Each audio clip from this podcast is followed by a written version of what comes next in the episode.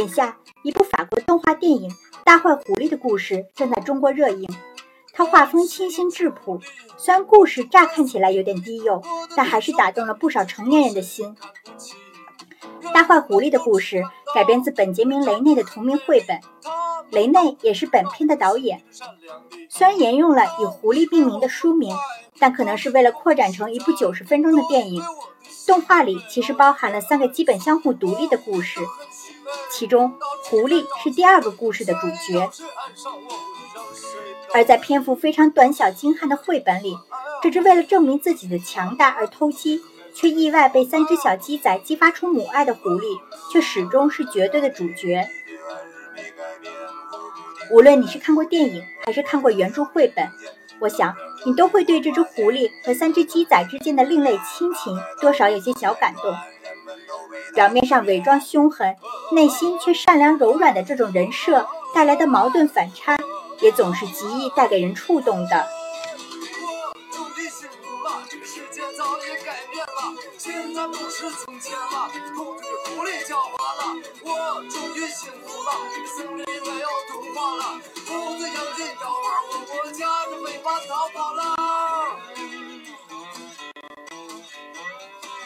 其实，我发现动画电影中出现过不少讨喜的狐狸形象，比如2017年的奥斯卡最佳动画长片《疯狂故事城》中的胡尼克，就凭借着一副浪子形象，俘获了不少少女的心。更早一点的，还有2009年上映的《了不起的狐狸爸爸》。这部电影的狐狸形象和胡尼克有点类似，都是潇洒聪明，还带点小坏。再加上狐狸老爸是由万年长青的男神乔治·克鲁尼配音的，我个人认为魅力值更高。其实，作为同是儿童书改编的动画，将《了不起的狐狸爸爸》和《大坏狐狸》的故事对比起来看更有意思。表面上，两只狐狸是完全不同的形象。和胡尼克、狐狸爸爸以及我们印象中的大多狐狸都不一样的是，大坏狐狸不但一点也不聪明、狡猾、敏捷，反而还十分的懦弱、笨拙，甚至日常总被母鸡欺负。而情节设置上，大坏狐狸的故事与了不起的狐狸爸爸似乎也走上了完全背道而驰的两条路。狐狸爸爸遵从自己作为狐狸的本性，放弃了体面的专栏作家工作，重新当上了偷鸡摸狗的小偷；而坏狐狸则甘愿离开森林，住进了农场里，与鸡妈妈和小三只小鸡生活在了一起，甚至还教授起小鸡如何抵御狐狸。但在我看来，两只狐狸的共性可能更多，比如两部电影中同时出现的狼的角色。都是作为狐狸向往的，起码是最初向往成为的形象出现的。羸弱的坏狐狸想变得像狼一样凶狠强大，狐狸爸爸则想像狼那样自由不驯化。但虽然两只狐狸，一个笨，一个聪明，一个连小鸡都打不过，一个是运动天才又擅长搏击，但它们和狼的关系却是一样的。狼对于狐狸来说始终可望不可及，它们永远也成为不了狼。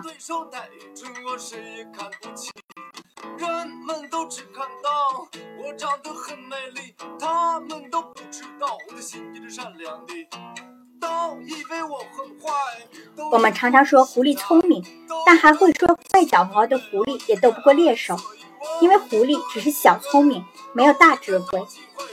中国还有个与狐狸有关的成语“狐假虎威”，这也意味着它处于食物链的终端。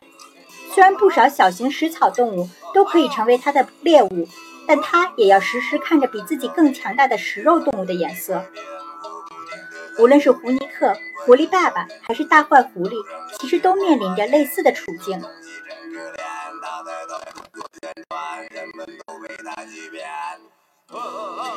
而这样的处境，其实也是我们大多数人的现状。所以，这也是我们总能在荧幕上的狐狸身上找到一些共鸣和自我投射的原因吧。我们一开始总是向往成为最强者，变成那个与众不同的人，渴望被认可。我们当然也也都有一些小长处、小才华。经过社会的百般历练后，我们有的终于能游刃有余的在这个社会里较为自在的生活了，但却似乎忘了自己的初衷，就像胡尼克；有的过上了别人也许看不起但自得其乐的平庸生活，就像大坏狐狸；有的则仍在热衷冒险，就像狐狸爸爸。